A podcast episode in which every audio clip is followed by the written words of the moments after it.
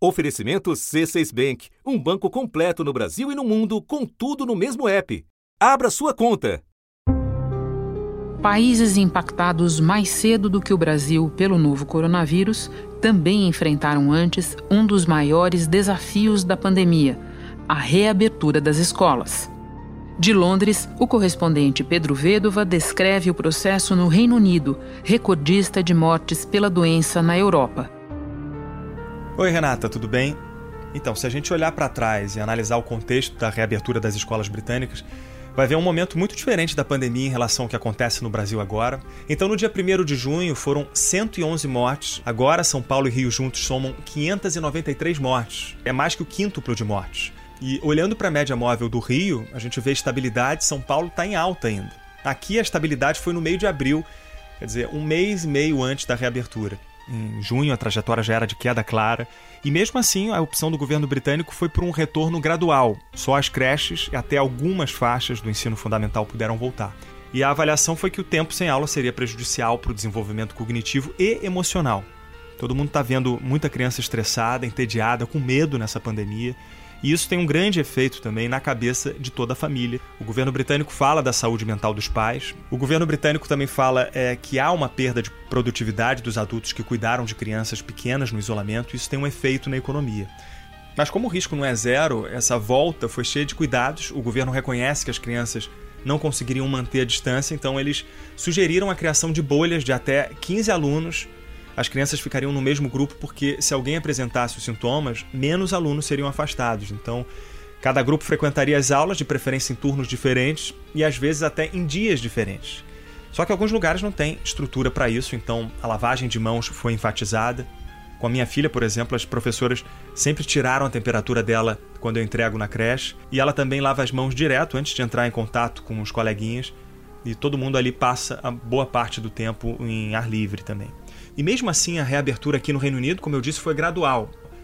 Os alunos mais velhos voltam às aulas só em setembro, porque os jovens são a faixa etária que tem mais contatos na sociedade e ficam mais perto. Então, Renata, há uma cautela no Reino Unido e olha que muita gente acha que o governo britânico está indo rápido demais. Nos Estados Unidos, um elemento complicador. Nenhum outro país decidiu retomar o ensino presencial com taxas de contágio tão altas. O correspondente Ismar Madeira nos faz um relato a partir de Nova York. Oi, Renata. Aqui nos Estados Unidos, os alunos estão em férias e as aulas devem ser retomadas em agosto ou setembro, dependendo da cidade. O presidente Donald Trump disse que as escolas deveriam reabrir em setembro, mas a maioria não está certa ainda do que vai fazer, não. Tem briga até na justiça. Na Flórida, que virou epicentro da pandemia no país, um sindicato de professores entrou com processo nesta semana contra a ordem estadual de retorno às aulas presenciais no fim das férias. A Califórnia, que é o estado mais populoso, tem mais de 5 milhões e meio de estudantes, vai manter aulas totalmente online para 90% deles. Mas na Carolina do Sul, onde o número de casos está crescendo, escolas estão se preparando para reabrir no mês que vem, com turmas reduzidas, mesas mais distantes e uso de máscaras obrigatório. Mas isso é muito preocupante porque em 40 estados americanos, o número de casos está aumentando e em dezenas deles, o número de mortes também. Aqui em Nova York, que está com a pandemia sob controle, a retomada das aulas vai ser em setembro, mas a proposta é de um rodízio de alunos na escola, com parte das aulas presenciais e parte delas pela internet. Nessa semana, a escola da minha filha, por exemplo, que é de ensino médio, está fazendo uma pesquisa para saber o que as famílias querem. Quem preferir pode continuar com aulas totalmente online. A decisão do estado de Nova York só deve ser tomada mesmo no início do mês que vem e na maioria dos estados também, viu, Renata? Por aqui, com regiões em estágios variados da curva epidêmica, há quem já tenha iniciado a retomada. Máscara e viseira agora são itens obrigatórios para os estudantes da rede particular de ensino em Manaus. Segundo o Sindicato das Escolas Particulares, dos 80 mil estudantes da rede privada, 60 mil retornaram às aulas presenciais. As escolas municipais em Manaus têm mais de 240 mil alunos e a rede estadual tem mais de 400 mil mas para essa turma ainda não há previsão de retorno à escola. E quem esteja nos preparativos. O governo de São Paulo decidiu manter a volta gradual das aulas para o início de setembro se todos os municípios paulistas permanecerem por quase um mês na fase amarela de flexibilização. Os alunos vão se revezar entre aulas presenciais e virtuais. Bom, a Prefeitura do Rio de Janeiro anunciou que as escolas privadas podem retomar as atividades no dia 3 de agosto, mas por enquanto essa retomada das aulas presenciais vai ser de forma voluntária. Em relação às escolas públicas, nada definido ainda. Chegou da redação do G1. Eu sou Renata Loprete e o assunto hoje é o momento certo de reabrir as escolas. O que diz a ciência, que fatores considerar e quais adaptações fazer para garantir um retorno seguro. Perguntas para Renato Kifuri, médico especializado em infectologia pediátrica e presidente do Departamento de Imunizações da Sociedade Brasileira de Pediatria. Quinta-feira, 23 de julho. Renato, eu começo voltando um pouco no tempo, porque no início da pandemia, as escolas foram um dos primeiros estabelecimentos a fechar e agora elas aparecem no final das filas dos estabelecimentos, dos serviços que vão reabrir. Você pode nos lembrar por que isso? A pandemia da Covid, quando ela surgiu, ficou muito claro que as crianças é, tinham, eram poupadas das formas graves da, da infecção. É, são raros os casos, isso por onde a pandemia passou na Europa, nos Estados Unidos e também agora nas Américas, as crianças raramente são acometidas de formas graves. O que não se conhecia no primeiro momento é que papel as crianças teriam na cadeia de transmissão do vírus. A exemplo de outros vírus, por exemplo, os vírus da gripe, as crianças desempenham um papel crucial na, na, na forma de transmissão da doença. São elas que adoecem com mais frequência são elas que transmitem com mais frequência e muitas vezes transmitem por tempo mais prolongado também. Enquanto cerca de 10 a 15% dos adultos se infectam anualmente pelo vírus da gripe, pelo vírus da influenza, 20 a 30%, praticamente o dobro das crianças são mais infectadas.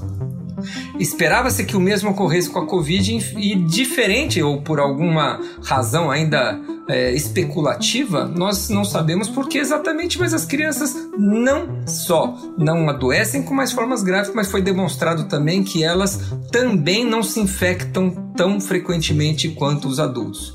Isso acendeu uma, algumas discussões: será que existem mecanismos na imunologia, nas defesas? Os receptores de pulmão para o coronavírus seriam os responsáveis por poupar as crianças. E por fim, né, que ainda é uma questão ainda em aberto e talvez um pouco controversa, é que papel tem as crianças na transmissão, já que elas não adoecem com frequência, já que elas não é, se contaminam também com frequência e nem com gravidade se adoecem, e a transmissão? E a gente foi vendo, acumulando com os últimos estudos, informações sobre que as crianças são pouco transmissoras da doença é, estudo recente da Coreia, inclusive, demonstra que as crianças menores de 10 anos têm uma capacidade de transmissão do vírus muito menor, diferente das crianças adolescentes de 10 a 19 anos que parecem se comportar como adultos. Portanto, Renato, é correto supor que o retorno das crianças mais novas seria até menos problemático do que das crianças maiores e dos adolescentes? É o que os dados atuais apontam, Renata. Eu acho que nós não temos tanta convicção de que as crianças transmitem tão pouco assim, porque a totalidade dos estudos que são feitos nesses seis meses de pandemia com tentando identificar qual é o papel da criança, todos foram feitos em cenários onde as crianças estavam fora da escola. Nós não conhecemos nenhum estudo é, real de que demonstre efetivamente que as crianças são pouco transmissoras da doença em cenários de escolas funcionando. Então, há que se ter um pouco de cautela nessa afirmação tão categórica de que crianças pequenas transmitem pouco e, portanto, é, podemos liberar as escolas sem muitos cuidados, sem muitos critérios. Não, sem cuidados e sem critérios nunca. Mas, Renato, agora eu quero te fazer uma pergunta sobre sobre timing, né? Considerando tudo o que a ciência sabe sobre a importância é, pedagógica, formativa da presença das crianças na escola, desse convívio e do aprendizado presencial. Considerando o que a gente já sabe sobre a pandemia, Renato o que a gente sabe sobre transmissão, o que a gente sabe sobre os benefícios do distanciamento, taxas de contágio. O que, que você acha que a gente já pode dizer sobre o momento mais seguro para retomar as aulas? Que indicadores as autoridades precisam observar? O retorno às aulas, em qualquer protocolo brasileiro ou mesmo no exterior, ele tem sido preconizado como um dos últimos momentos do relaxamento do distanciamento social. Isso em Wuhan, na China, estudantes do ensino médio voltaram às aulas presenciais depois de três meses. Mais de 100 escolas foram reabertas com algumas condições. Deve haver controle da temperatura logo na entrada, cada classe pode ter no máximo 25 alunos e eles não podem se sentar lado a lado na mesa. E a Coreia do Sul começou a reabrir as escolas. Os alunos do último ano do ensino médio voltaram para as salas de aulas e com uma série de medidas de precaução, como barreiras de proteção nas cadeiras, uso de máscaras e checagem de temperatura na entrada. Estudantes do ensino fundamental e do primário vão ser liberados aos poucos nas próximas semanas. Porque a escola pressupõe não só o convívio entre as crianças, mas entre as crianças e todo o corpo educativo da escola, o corpo diretor da escola, os professores, os funcionários, os pais que começam a frequentar nas entradas e saídas de escolas, o transporte público para muitas dessas crianças que frequentam a escola, indivíduos que trabalham na educação com doenças crônicas, crianças que têm problemas de saúde. Então, a escola realmente motiva não só o convívio dentro, entre os estudantes e as crianças e adolescentes, mas gera ao seu entorno um convívio social, uma mobilidade muito grande. Você ficou com saudade da escola? Sim. Como que foi? Fiquei com saudade da escola. É? é. Por, por isso que você resolveu desenhar as professoras? Sim. Eu desenhei pro Thaís, eu ia pro Carline. Então eu acredito que os critérios são os mesmos do que permitem o relaxamento de outras medidas, é, como curva epidêmica, descenso do número de casos, é, capacidade do sistema de saúde em absorver eventuais novos doentes mas com o olhar lembrando que as escolas geram uma mobilidade social muito grande, um, um, muitas vezes uma aglomeração em muitos momentos, e ela deve ser sempre o, a parte final do relaxamento do distanciamento social. Renato, e como é que fica para professores e funcionários que são adultos, muitas vezes com condições de risco, e eles também fazem parte é, do convívio, do do universo da escola. Como é que fica para eles? O relaxamento do distanciamento social para qualquer atividade pressupõe maior convívio. E se nós acreditamos que o distanciamento social previne casos, diminui circulação do vírus, qualquer relaxamento que nós tivermos, seja no comércio, seja nas fábricas, seja nas atividades escolares, pressupõe um aumento de convivência e potencialmente um aumento maior é, de casos de registro de transmissão da doença. O fato de nós relaxarmos numa curva descendente da epidemia nos ajuda, nos tranquiliza, mas não nos desobriga das questões ou das é, cuidados que nós devemos ter para evitar a transmissão. O uso de máscara, a lavagem de mãos, o distanciamento deve persistir a despeito da atividade que se exerce, ou seja, prevenir realização profissional, atividade profissional desses, desses grupos de risco, dessas pessoas pertencentes aos grupos de risco, com aglomerações, deslocando para outras funções, por exemplo, dentro da escola. Vamos desenvolver mais essa ideia dos cuidados que você colocou. Nos países em que as escolas já reabriram, a gente acompanha pelo noticiário que uma série de adaptações é, foram feitas. Vamos dividir, vai, em dois grandes grupos: as medidas de distanciamento e as medidas educativas. Começo pelas medidas de distanciamento. O que é preciso ser feito? Os países que vêm retornando às suas atividades eh, de escola não têm, até agora, especialmente na Europa, demonstrado aumento de circulação do vírus, novas ondas. Uso obrigatório de máscaras, higienização das mãos e um horário completamente diferente do habitual. Foi desse jeito que 200 mil estudantes portugueses voltaram às aulas. O retorno às aulas faz parte da segunda fase de afrouxamento das medidas de restrição em Portugal. Essa discussão não pode ser descolada daquela que nós chamamos da imunidade de rebanho.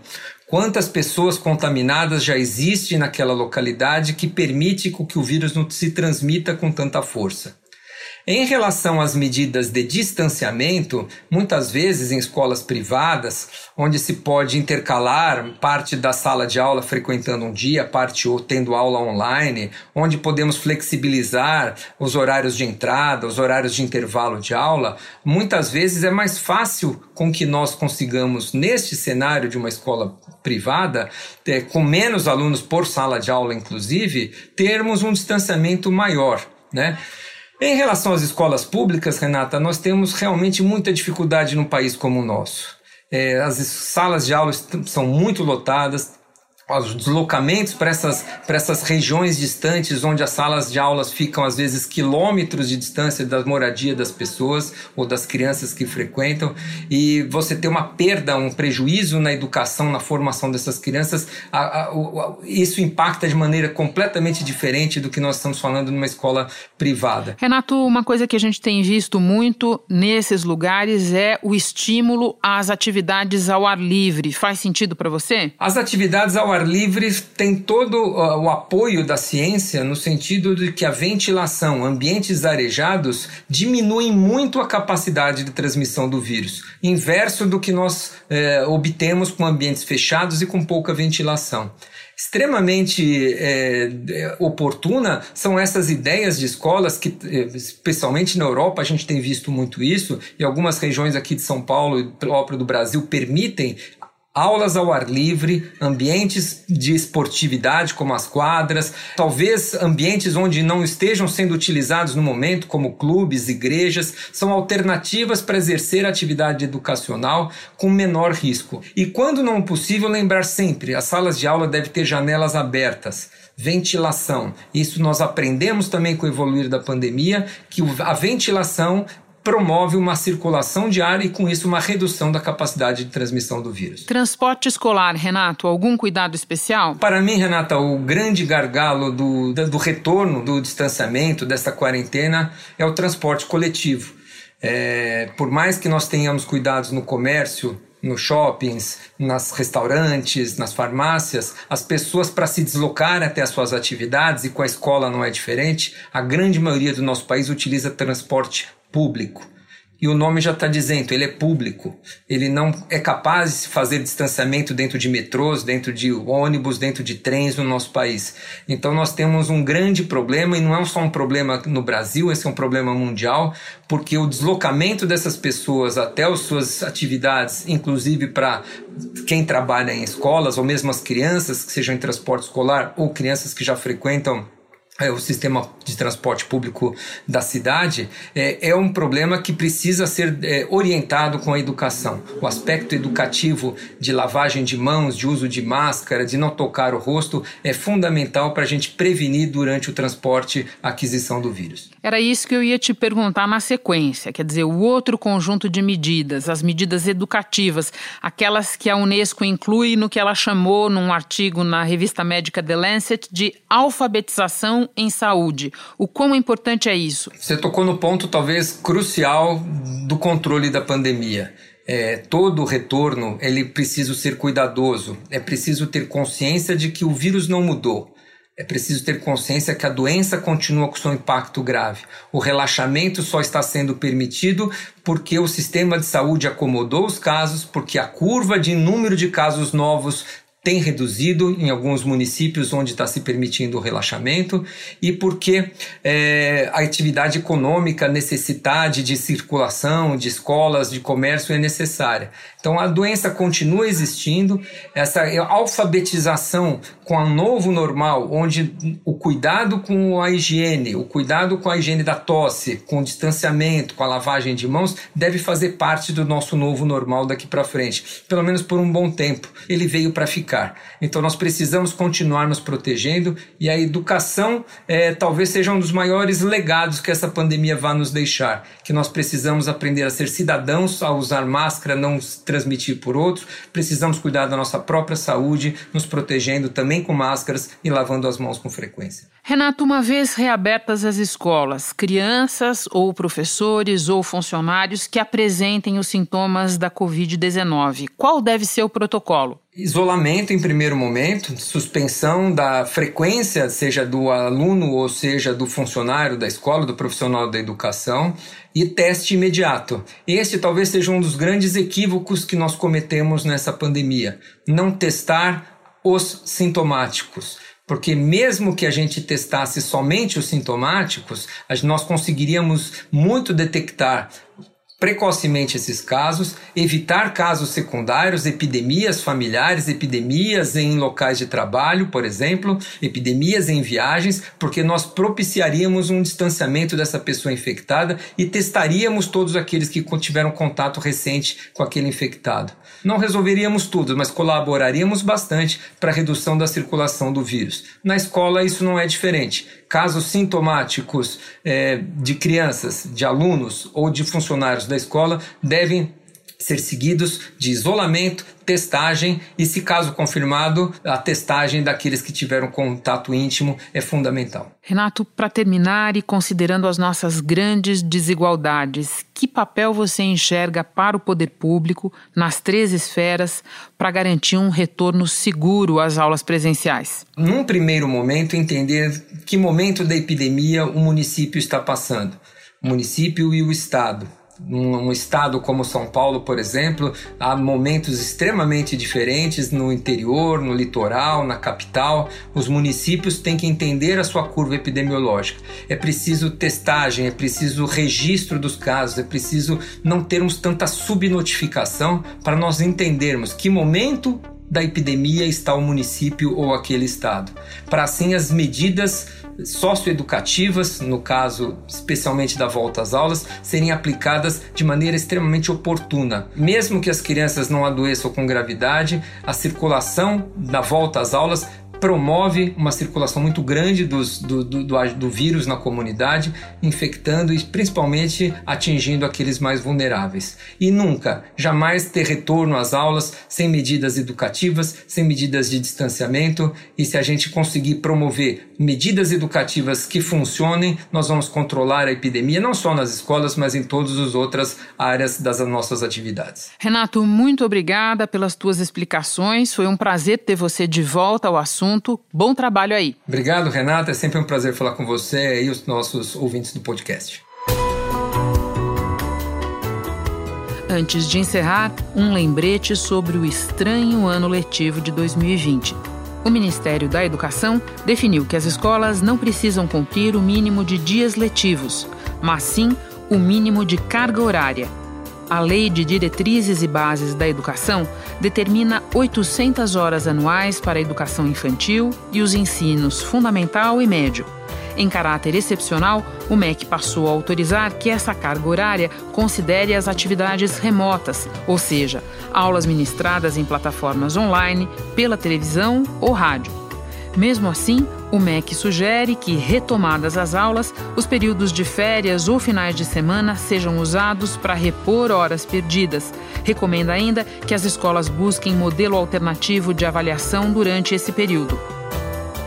Este foi o assunto podcast diário disponível no G1 e também nos aplicativos Apple Podcasts, Google Podcasts, Spotify, Deezer, Castbox. Nos aplicativos dá para seguir a gente e assim ficar sabendo toda vez que tiver novo episódio. Eu sou Renata Loprete e fico por aqui. Até o próximo assunto.